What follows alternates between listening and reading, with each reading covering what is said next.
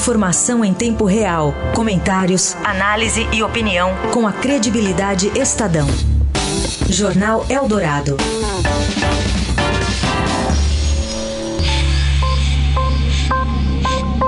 Direto ao assunto. Com José Neumann e Pinto.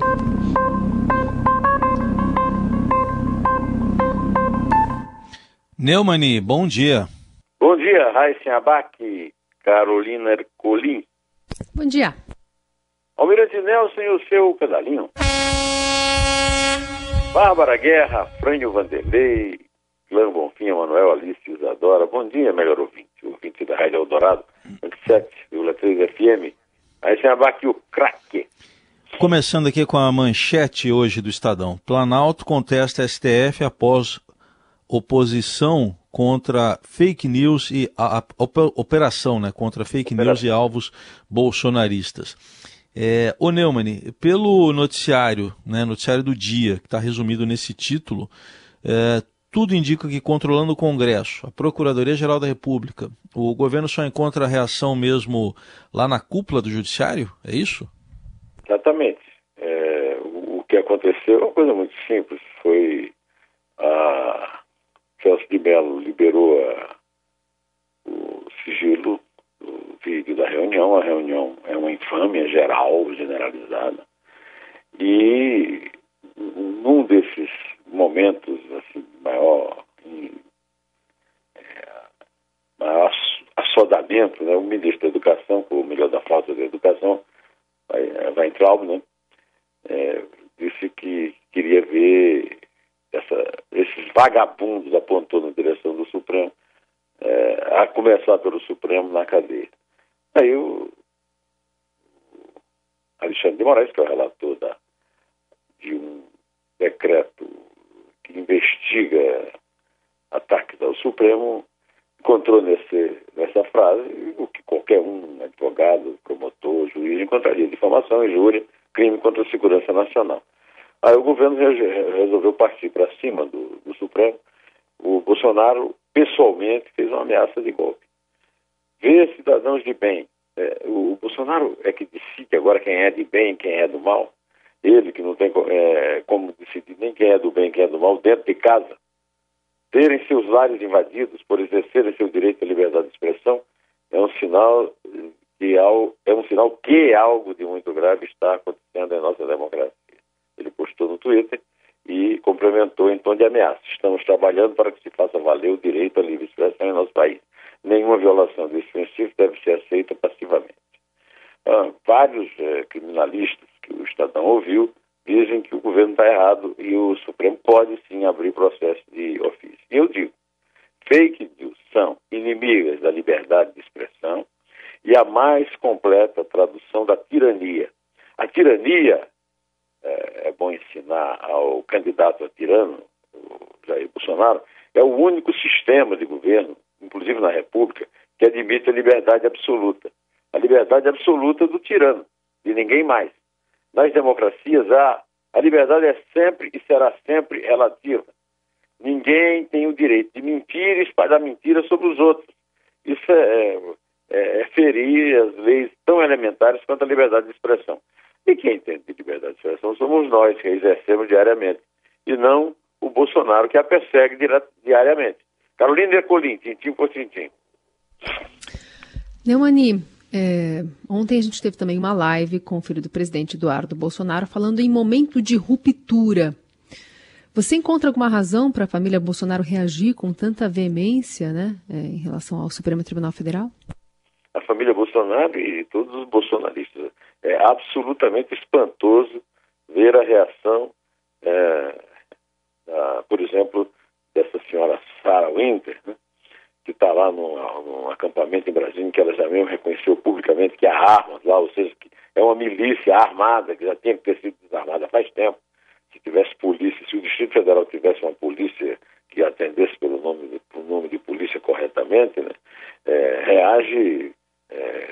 xingando mais ainda os, ministros do Supremo. O colega Zé Casado escreveu um artigo interessante no Globo mostrando que ela está atacando Alexandre de Moraes, que é o homem da, da, capa preta, e ela não sabe o que, é que pode estar esperando por ela. Né? Nem eu, nem eu gostaria. Viu? Bom, de qualquer maneira, o, o Eduardo Bolsonaro é, está também assumindo o papel que já foi desempenhado pelo general Augusto Helena e agora pelo próprio pai.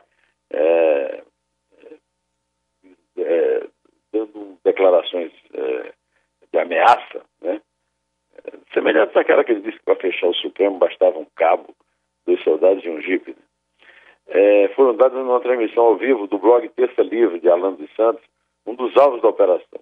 A coisa mais simples do mundo. Se o Alan dos Santos comprovar que não faz fake news, que não mente, que não faz ataques a inimigos é, do Bolsonaro contando mentiras, ele está liberado e o Supremo desmoralizado. Agora, isso precisa ser investigado pela polícia. O Supremo mandou e vai ser investigado. Está sendo investigado. Né? A deputada uh, Bia Kisses uh, também participou dessa permissão ao lado de Olavo de Carvalho, guru do bolsonarismo, e do médico Ítalo Marcílio, que está doido uh, para ser ministro da Saúde, se diz psiquiatra e é contra, por exemplo, é, esse abuso que é a, a Carolina Ercolim, digamos, votar, a Bárbara Guerra votarem. Quer dizer, ele está é, pré, pré-sufragista e, e, acha que pode ser ministro da Saúde, tem motivos para isso. Agora, isso aí não passa daquilo que os profissionais do direito chamam em latim vulgar de jus sperniandi.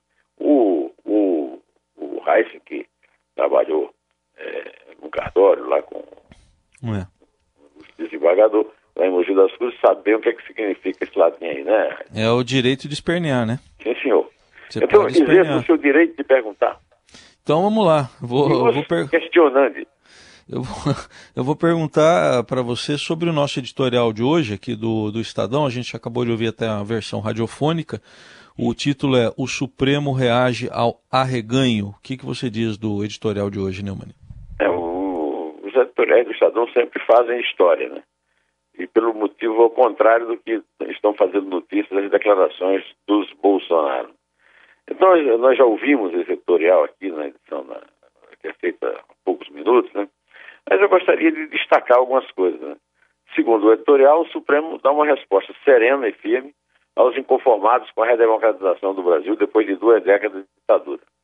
Democracia, malgrado seja um regime baseado na mais plena liberdade, não confere direitos limitados a ninguém nem ao presidente da República, nem a seus exaltados devotos, ao contrário, todos e cada um, a começar pelo chefe executivo, devem responder pelos seus atos, na exata medida da lei.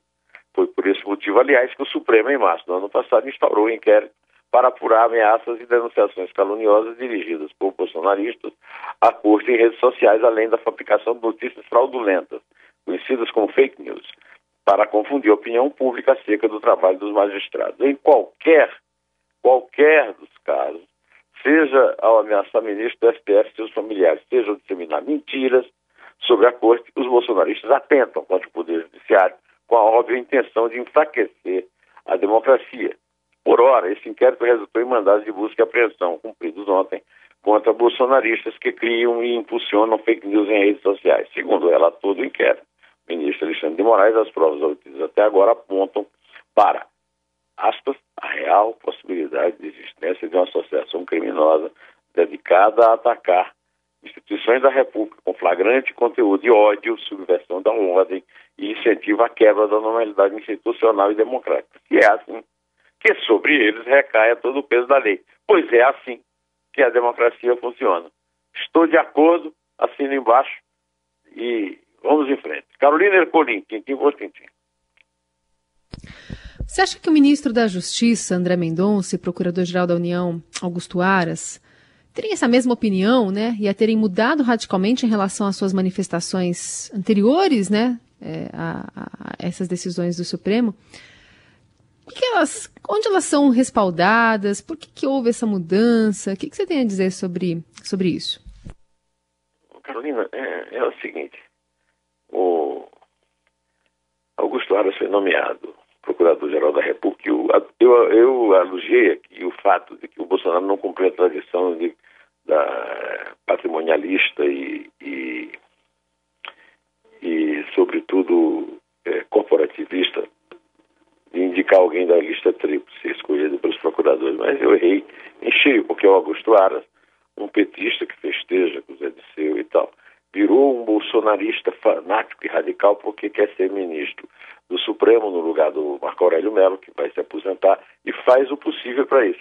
Quando ele assumiu, e que o Bolsonaro e o André Mendonça, que era advogado-geral da União, é, é, faziam o possível e o impossível para agradar o Toffoli, inclusive nomeando o André Mendonça, qualquer coisa, que o André Mendonça é empregadinho do Toffoli, é, porque o Toffoli congelou por seis meses a investigação sobre o filhote 01, primogênito, Flávio, aí o, o, Augusto Aras, olha, é, disse que a abertura dessa apuração exerceu regularmente as atribuições que lhe foram concedidas pelo regimento interno do Supremo.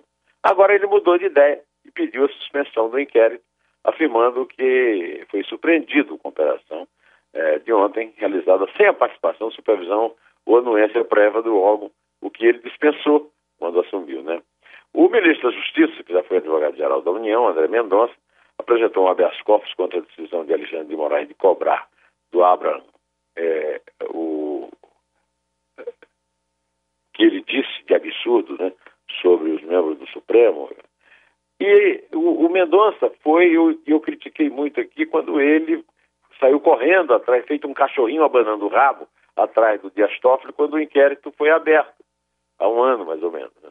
Agora ele diz que o inquérito tem vícios e foi instaurado sem consulta e iniciativa do titular da ação penal, o Ministério é, Público. Agora é, é o seguinte, o advogado-geral da União e o, o, Ministério Público jogando bolinha um para o outro.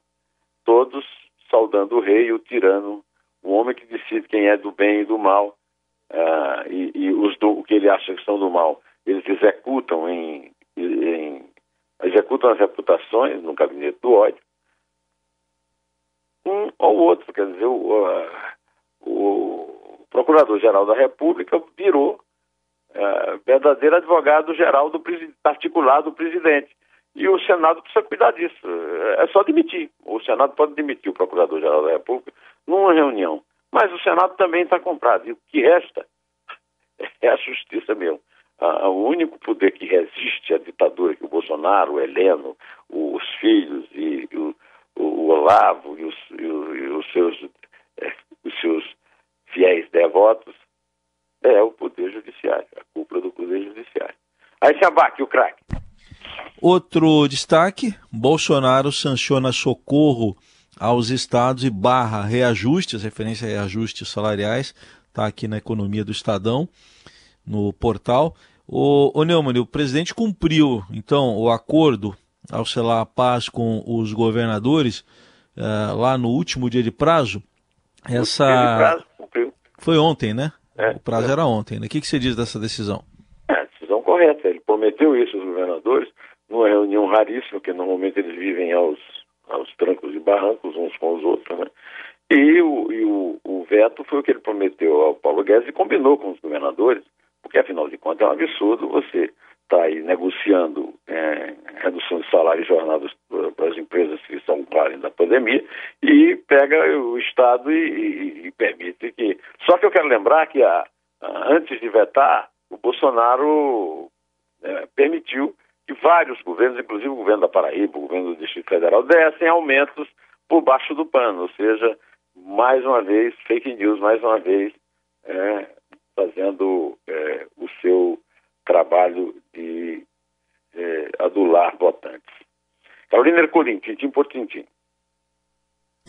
Mais um assunto para a gente falar aqui sobre essa decisão, né, dessa retomada consciente, é o nome do programa anunciado ontem pelo governo do estado, por uma flexibilização gradual em fases é, de isolamento social aqui no estado.